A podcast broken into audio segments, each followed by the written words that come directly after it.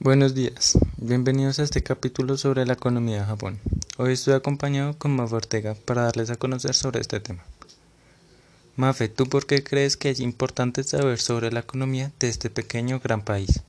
Buenos días, Jessy. Muchas gracias por invitarme. Respondiendo a tu pregunta, para mí es importante ya que es uno de los países más avanzados tecnológicamente, ayudándole a tener una economía sostenible. De hecho, es el tercer mejor tecnológicamente por debajo de Estados Unidos y China. Pero ¿en qué se enfoca este país? Japón se enfoca en innovar para solucionar sus problemas, no solo económicos, sino también ambientales, sociales, desastres naturales, entre otros.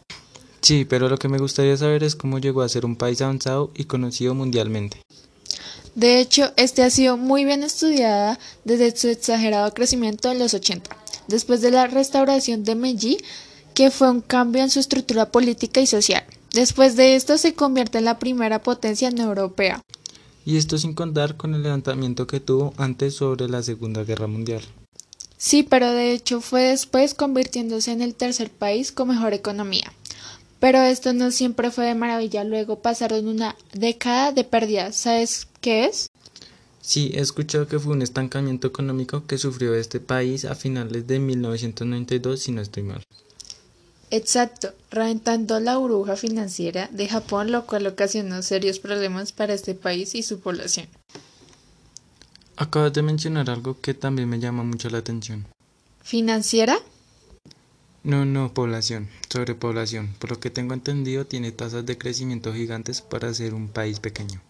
Sí, este es uno de los problemas más grandes que tiene Japón con una población de 126 millones 190 mil, es un país muy pequeño como este.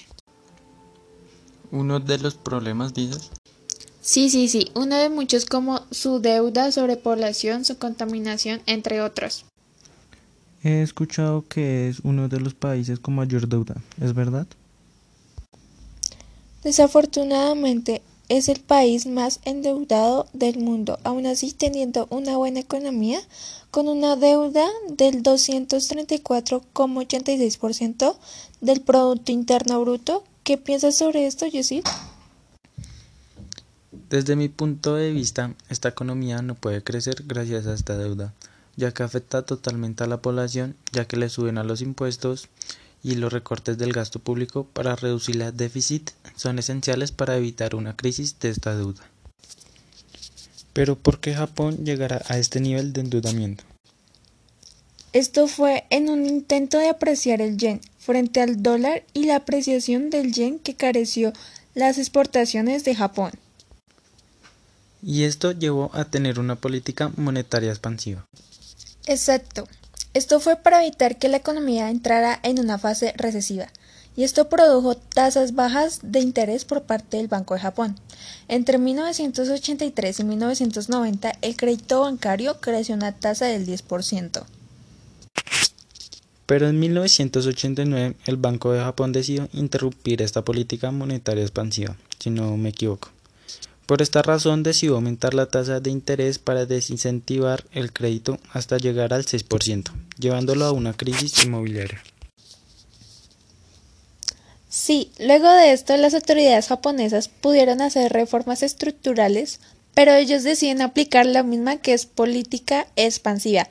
Esto ocasionó que llegaran a un punto que se llama la trampa de la liquidez. La economía durante 1991 a 2019 la economía ha crecido en promedio un 0,84% al año.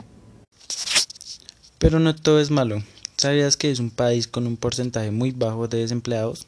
Por lo tanto, la pobreza de este país debe ser muy baja y la calidad de vida muy alta.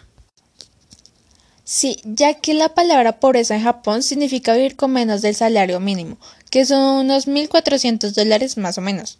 Japón, aún teniendo sus innovaciones tecnológicas, pudieron crear robots para la mano de obra y aún así la tasa de desempleados es muy baja como dijiste anteriormente. Bueno, se nos acaba el tiempo. Qué bueno fue hablar contigo sobre este tema y muchas gracias por venir. Muchas gracias a ti por invitarme, Jessie. Y a los que nos están escuchando, también gracias por su tiempo. Hasta luego.